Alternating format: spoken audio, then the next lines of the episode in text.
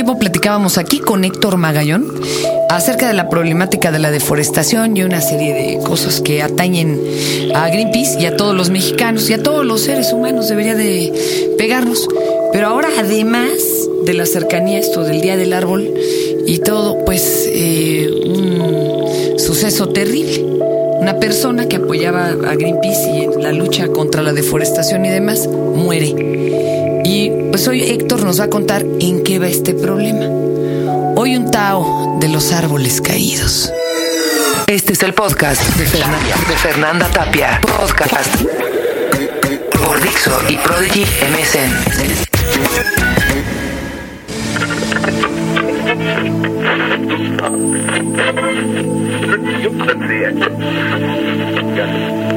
Por ahí tuvimos la información de que ha sido objeto de intimidaciones por parte del Estado, ¿no? Eh, hasta este momento, ¿cómo está tu situación? Bueno, en el 95-96 igual el centro fue objeto de muchas amenazas, eh, agresiones eh, de diferente manera. Nosotros presumimos que son grupos gubernamentales porque nuestro trabajo siempre es a los violadores de derechos humanos y siempre son policías, militares o diferentes autoridades. Entonces son ellos quienes se sienten afectados pues por nuestro trabajo de denuncia, de defensa.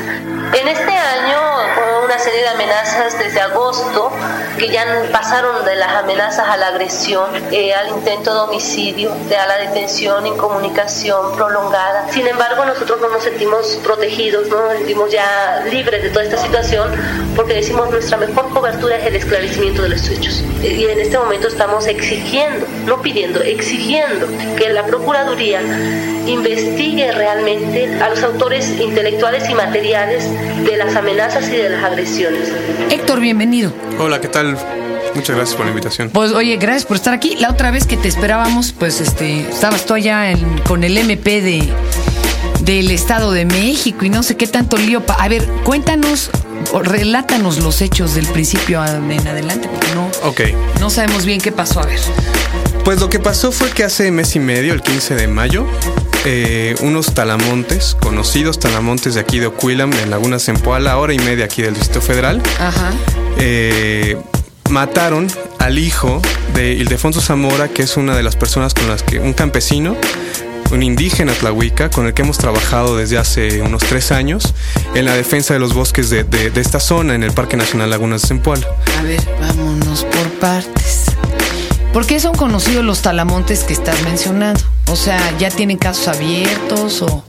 Sí, de hecho, de hecho, toda esta zona, la- el Parque Nacional Laguna de Zempoala, con un pueblo que se llama Huitzilac en Morelos, eh, es considerado una de las zonas críticas de tal ilegal, por, de, eh, de acuerdo con la Procuraduría Federal de Protección al Ambiente, porque en esta, en esta zona, junto con otras 15 que hay en el país, se, da el 60% de la tal ilegal de todo México, que es más o menos, para que se den una idea, la mitad de lo que se eh, lo, lo mismo que se produce legalmente en nuestro país de madera se produce ilegalmente. Eh, De ese tamaño es- es la, es la dimensión. Más o menos la mitad de la madera en el mercado es legal y la otra mitad es ilegal. ¿Qué, qué hace legal una madera o qué la hace ilegal? O sea, ¿qué medidas se toman para que sí se pueda talar o para que no se pueda talar? A ver, explícanos esas. Esto es bien importante porque afortunadamente en México hay muchísimas comunidades eh, indígenas y campesinas que hacen un aprovechamiento de sus bosques planificado.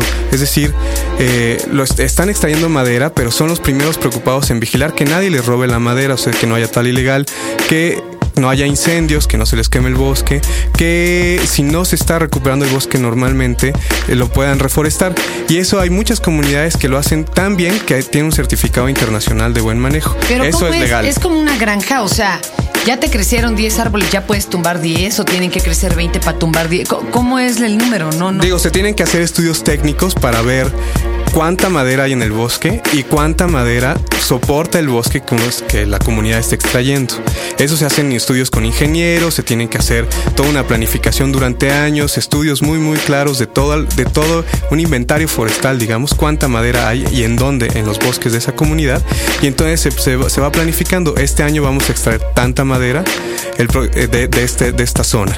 El próximo año vamos a extraer tanta madera de esta otra zona y así se va rotando de tal manera que los recursos no se van agotando. ¿Y siembras más árboles? Si el bosque no se regenera, entonces lo que tiene que hacer la comunidad es sembrar más árboles. Pero aquí es bien importante porque siembran más árboles adecuados a la zona, muchas veces con semillas extraídas de la misma zona y por lo tanto los niveles de sobrevivencia de esos árboles es muy alto, del 90%, Qué digamos. crítico lo que acabas de decir. No solo adecuados, porque aquí les dio un tiempo en sembrar puro eucalipto en toda la ciudad, que no era ni el árbol idóneo, ni mucho menos. Y otro con semillas de la zona, porque si no puede ser invasivo y hasta acabar con más árboles de los que está sembrando realmente o que no sobrevivan. ¿no? Así es, entonces ya está, esas semillas ya están adaptadas a las condiciones de la zona, entonces los árboles crecen y sobreviven. No es como las campañas masivas que nos, nos anuncia el gobierno, que vamos a plantar miles de millones de arbolitos, de los cuales se va a morir más de la mitad. Sí, el Partido Verde. Yo recuerdo una vez al candidato pintando con cal el tronco y bueno, ay, ay.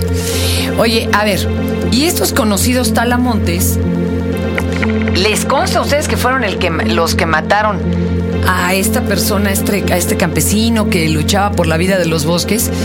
¿O se presume o andan fugados o por qué no los han detenido? ¿Qué pasa aquí? Andan fugados.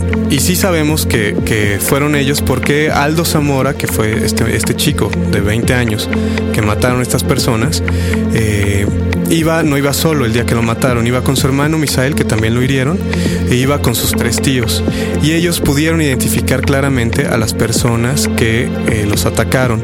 Son cuatro individuos, sus nombres están identificados, pero desafortunadamente el día que lo matan, eh, eh, bueno, y aparte de, de conocer los que son los asesinos, se conoce que pertenecen a bandas de talamontes, incluso hay videos que los muestran transportando madera.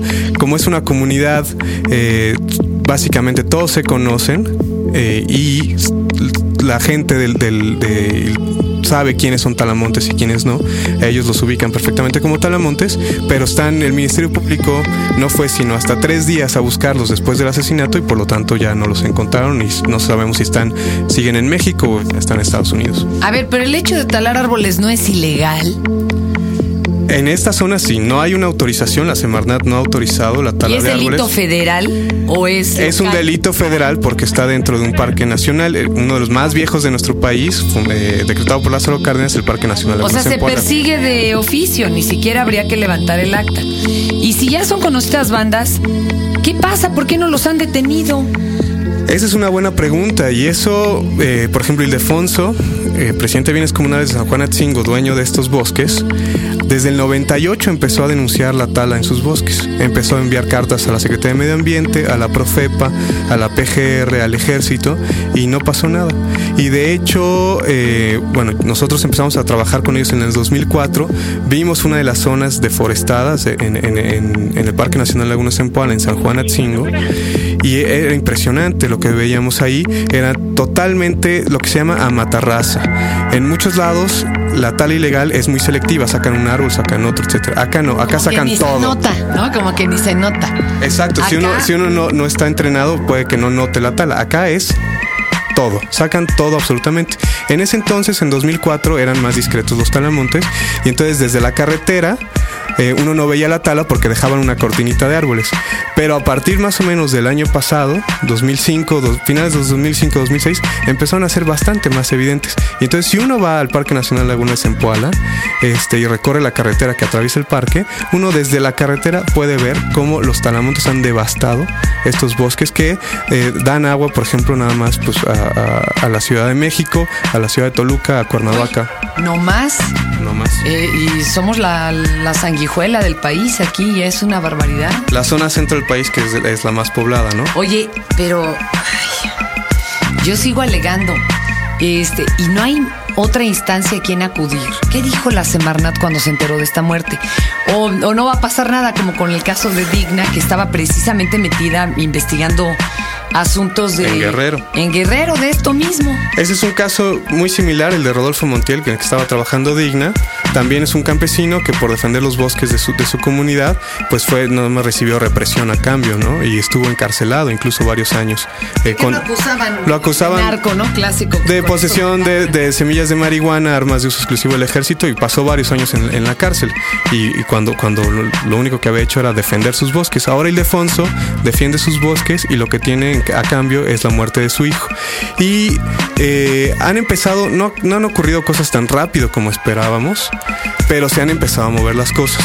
Y a raíz de- del asesinato de Aldo, que ojalá y sirva para, para parar esta situación tan grave en el Parque Nacional Laguna Zempoala. Eh, la ahí la Semarnat sí ha respondido y ha empezado a implementar lo que ellos llaman el, el plan de cero tolerancia en el Parque Nacional Laguna Zempoala. ¿Esto qué implica? ¿Que meten un soldado ahí con metrallete y a ver quién anda talando o qué? Implica la coordinación de sí, de- del ejército, la PGR, la Procuraduría Federal de Protección al Ambiente, la propia Semarnat y una instancia que se de conservación de los bosques y fomento de su manejo sustentable, que es la CONAFOR, para eh, acabar con la tala en la zona. Hasta el momento lo único que ha habido es una respuesta, digamos, espectacular y mediática, es decir, meter operativos enormes de 300 personas, 300 eh, eh, efectivos, y entonces detienen pues algún incauto que está ahí corta- recogiendo leña, ni siquiera cortando leña, lo- lo- ya los detuvieron, o, eh, a- o gente con tierra, no han sido efectivos estos operativos. ¿A quién le venden la madera a los talamontes? Porque esto es como vender robado. Y comprarlo es un superdelito. O sea, ¿a quién se la venden? Ahí eh, hay una. Es, es todo un crimen organizado. Eh, hay las bandas de talamontes que operan el Parque Nacional Laguna Zempoala son de, de un pueblito que se llama Santa Lucía, de la comunidad de San Juan Atzingo, y ellos son más de 60 personas que están involucradas en la corta de la tala, y ellos a su vez lo llevan hacia Morelos, hacia Huitzilac, a donde están aserraderos, talleres, almacenes, de donde se distribuye la madera hacia Cuernavaca o hacia el Distrito Federal en, en- en su mayoría. Y ahí eh, para nosotros es muy importante que las autoridades actúen en esta población, que es el centro de distribución, comercialización de la madera, no solamente del, Parque Nacional Laguna de Zempoala, sino de otras zonas cercanas que pues, llega la madera. Hay varias bandas ahí ya eh, conocidas también, públicas. Qué raro, si tú las tienes focalizadas, ¿a poco el gobierno no las ve? No, de- definitivamente. Ahí, ahí es, es obvio que hay una red de protección. Ha habido una red de protección hacia estas personas. Y ¿Quién, quién los protege? ¿Qué, qué área del gobierno sería la encargada de protegerlos? te voy a poner un ejemplo que, que es muy ilustrativo. El año pasado, en el Parque Nacional Laguna de Zempoala, la Procuraduría Federal de Protección al Ambiente detuvo al director operativo de la Policía Estatal de Morelos. Es el tercero o cuarto eh, en, jerarquía de la Policía Estatal de Morelos. Lo detuvo cargando madera talada ilegalmente dentro del Parque Nacional Laguna de Zempoala. Eso ocurrió el año pasado. Entonces, nos- eso nos puede dar una idea de quiénes o, eh, pueden estar protegiendo a estas personas. ¿Y a dónde va a parar esa madera? ¿Qué se hace con esa madera? ¿Qué talan? O sea, ah, tú dices que se manda a, a Morelos y al DF, eh, pero ¿qué se hace con esa madera básicamente? Pues se comercia mucho en tablas, sobre todo en tablas o duplicadas, etcétera. Ya lavaron la madera, entonces es muy difícil saber si es legal o ilegal y, se venden las madererías. También se hacen muebles, se hacen muebles rústicos o, de otro tipo y también con esos se, venden en, ya sea en Cuernavaca o el Distrito Federal. El problema de estos bosques que son tan ricos, que albergan 2% de la biodiversidad del planeta, es que están demasiado cerca de los mercados, de los grandes mercados, la Ciudad de México, Cuernavaca, la zona centro del país. Me preocupa porque en el pescado eh, uno puede tratar de evitar eh, comprar eh, el fruto de la pesca ilegal si se revisan los sellos y demás. Sobre todo no comprando una se- serie de especies que uno sabe que no están a la venta porque o no deberían porque son ilegales. Pero en la madera yo como usuario de a pie ¿Cómo le hago para no ser parte de esta, de esta gran cadena de, de la venta ilegal y de la tala ilegal? Bueno, aquí sí hay opciones. Al principio platicábamos de estas comunidades que hacen un manejo planificado. Hay alrededor de 70 comunidades, más de 70 comunidades que hacen tan buen manejo de sus bosques que cuentan con un certificado, un sello que se llama FSC, Forest Stewardship Council, es la organización que lo otorga, que garantiza que justamente tres cosas. Que primero, que la madera no sea ilegal. Segundo, que no provenga de la tala destructiva. Y que los beneficios de esa madera se distribuya equitativamente entre los miembros de la comunidad. Uno puede eh, exigir madera eh, que tenga ese sello. Y aquí hay algo bien importante. Nuestro, el gobierno federal compra grandes cantidades de madera cada año. Y este, este sello es el único, la única manera de garantizar que la madera que compramos no proviene de la tala ilegal. ¿La van a traer nuestros tablones o lo que compremos? Muebles, hay muebles, por ejemplo, en Palacio de Hierro, uno puede exigirlos este, con el sello. Hay eh, en lugares como, como Home Depot, hay, hay productos ya eh, terminados o madera eh, con el sello.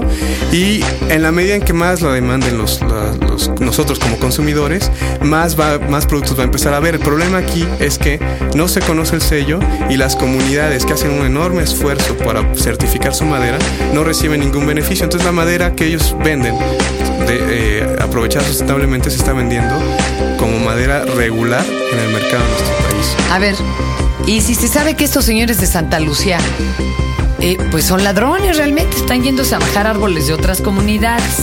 ¿Estamos de acuerdo? Sí. ¿No tienen ellos tierras o bosques para explotarlos correctamente que se fuera a darles una asesoría en lugar de ir y meter al tambo a todo el pueblo?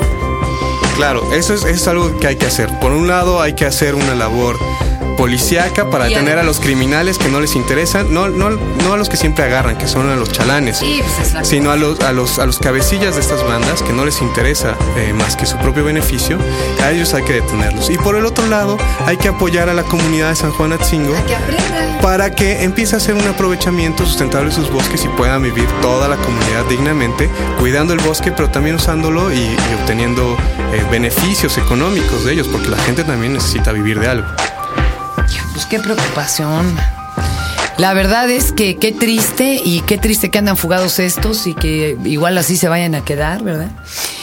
Pero pues esto solo nos hace un llamado de atención. A veces en esta que pase una cosa de este tamaño como para que además la prensa y los medios volteen a ver la verdadera problemática.